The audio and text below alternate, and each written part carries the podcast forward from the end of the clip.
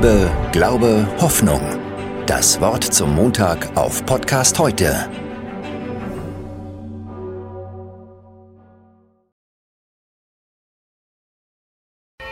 Gestern fragte mich eine Bedienung in einem Restaurant, das stimmt wirklich, ob ich ihr kurz erklären könnte, was es mit Pfingsten auf sich hat. Der Koch in der Küche wollte das wissen.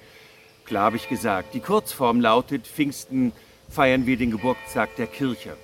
Die Langform, wir erinnern uns an den Geist Gottes, der die Freunde Jesu total begeistert hat, dass sie aus den Häuschen waren. Aber da wird es schon wieder etwas komplizierter. Das konnte ich nicht mehr loswerden. Die anderen Gäste wollten ja auch bedient werden. Aber vielleicht schaust du ja zu, Sonja, dann könntest du das morgen oder übermorgen dem Koch weitersagen. Darum geht es übrigens auch am Pfingstfest, dass wir weitersagen, was wir vom Glauben verstanden haben.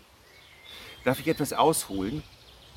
Ich fand es ja immer schon sehr merkwürdig, dass die Freunde Jesu nicht schon nach seiner Auferstehung am Ostersonntag vor lauter Freude in die Welt gegangen sind und diese großartige Nachricht unter die Leute gebracht haben. Der Tod hat nicht mehr das letzte Wort, das Leben siegt. Was für eine Nachricht.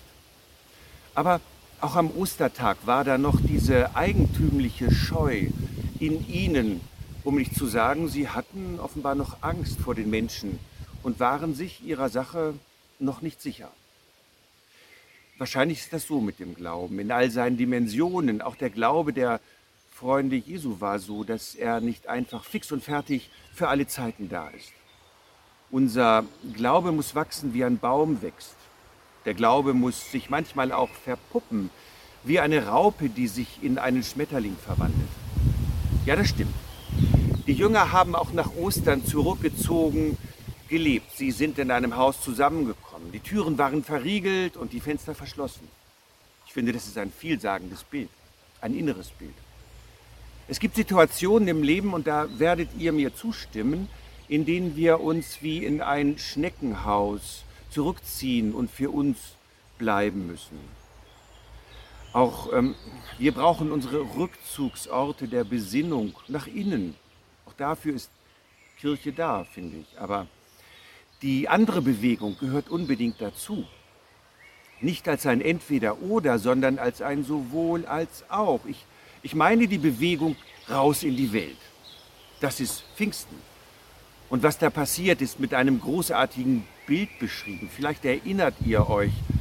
Feuerzungen überkommen die Jüngerinnen und Jünger und begeistern sie, inspirieren sie. Ihre Herzen brennen für ihre Sache und plötzlich wird das Haus aufgesprengt und sie gehen nach draußen und tragen die Botschaft, die Jesus am Herzen gelegen hat, zu den Menschen hin. Jetzt endlich wird für alle Menschen, gleich welchen Geschlechts, welchen Alters, gleich welcher Volks- und Sprachgruppe sie angehörten. Jetzt endlich wird das Programm Jesu öffentlich und damit global, wichtig für die ganze Welt. Das ist ein wichtiger Moment in der Geschichte unserer Kirchen. Aber es wäre gleichzeitig ihr Ende, wenn es nicht danach immer wieder zu vergleichbaren pfingstlichen Begeisterungen mit stürmender Begeisterung gekommen wäre. Erinnert ihr euch an Augenblicke in eurem Leben, in denen ihr gespürt habt, dass alle Angst verschwunden ist und ihr euch von guten Mächten wunderbar geborgen gefühlt habt und, und gespürt, dass alles gut ist?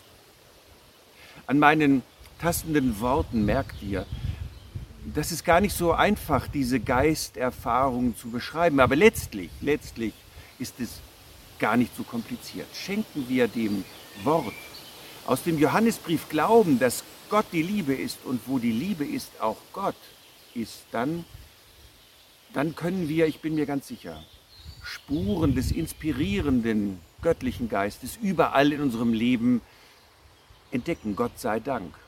Werden wir also in diesen Tagen zu Entdeckerinnen und Entdeckern des göttlichen Geistes in unseren Lebensläufen. Frohe Pfingsten und bleibt behütet. Liebe, Glaube, Hoffnung. Das Wort zum Montag auf Podcast heute